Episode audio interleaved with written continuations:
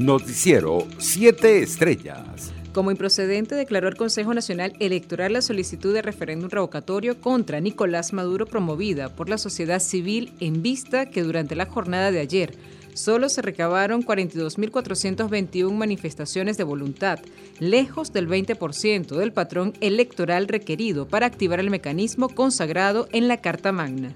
Por su parte, el ex gobernador del Táchira e integrante del movimiento venezolano por el revocatorio Mover, César Pérez Vivas, anunció que denunciarán el aborto de la iniciativa ante organismos internacionales, tomando en cuenta las condiciones imposibles establecidas por el máximo ente comicial para la recolección de firmas de este miércoles. En otras noticias, el Instituto de Altos Estudios Sindicales INAESIN informó que durante el 2021 se contabilizaron 1.348 conflictos laborales en Venezuela, una cifra casi idéntica a los 1.350 registrados en 2020. Los datos fueron recopilados por el Observatorio de Conflictividad Laboral y Gestión Sindical del INAESIN, cuya coordinadora Thais López destacó que la principal proporción de las protestas laborales en el año procedieron del sector público. Nuevos enfrentamientos entre elementos del ELN y las disidencias de la FARC se registraron en la población de La Victoria, en el estado Apure, que limita con el municipio colombiano de Arauquita.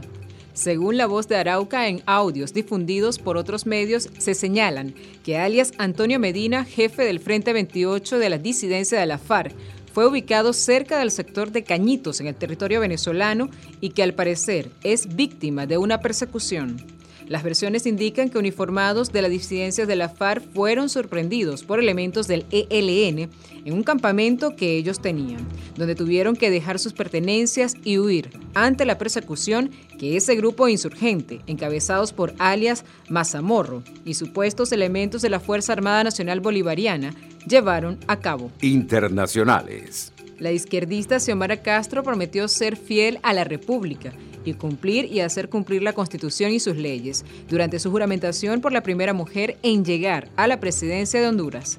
En Estados Unidos, el juez progresista Stephen Breyer, uno de los nueve integrantes del Tribunal Supremo norteamericano, hizo oficial este jueves su intención de jubilarse cuando concluya el actual curso judicial, algo que ya habían adelantado ayer miércoles algunos medios. Así lo anunció el magistrado de 83 años en una carta enviada este jueves al presidente estadounidense Joe Biden y que hizo pública la oficina de prensa del Tribunal Supremo.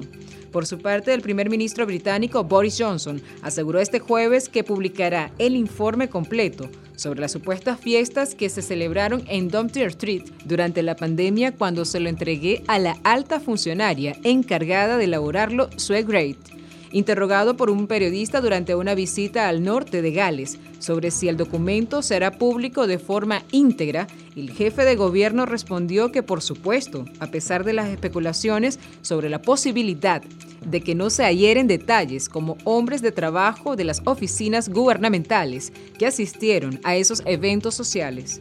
Por su parte, el cardenal alemán Reinhard Mars, arzobispo de Múnich, reiteró este jueves su disposición a presentar su dimisión, que ya le fue rechazada por el Papa Francisco hace unos meses, tras las nuevas revelaciones sobre casos de abusos sexuales en su arquidiócesis. No me aferro al cargo, declaró el cardenal, quien repitió que su dimisión es una opción, si con ella se puede avanzar en una reforma de la Iglesia para que esos sucesos no se vuelvan a repetir. Economía.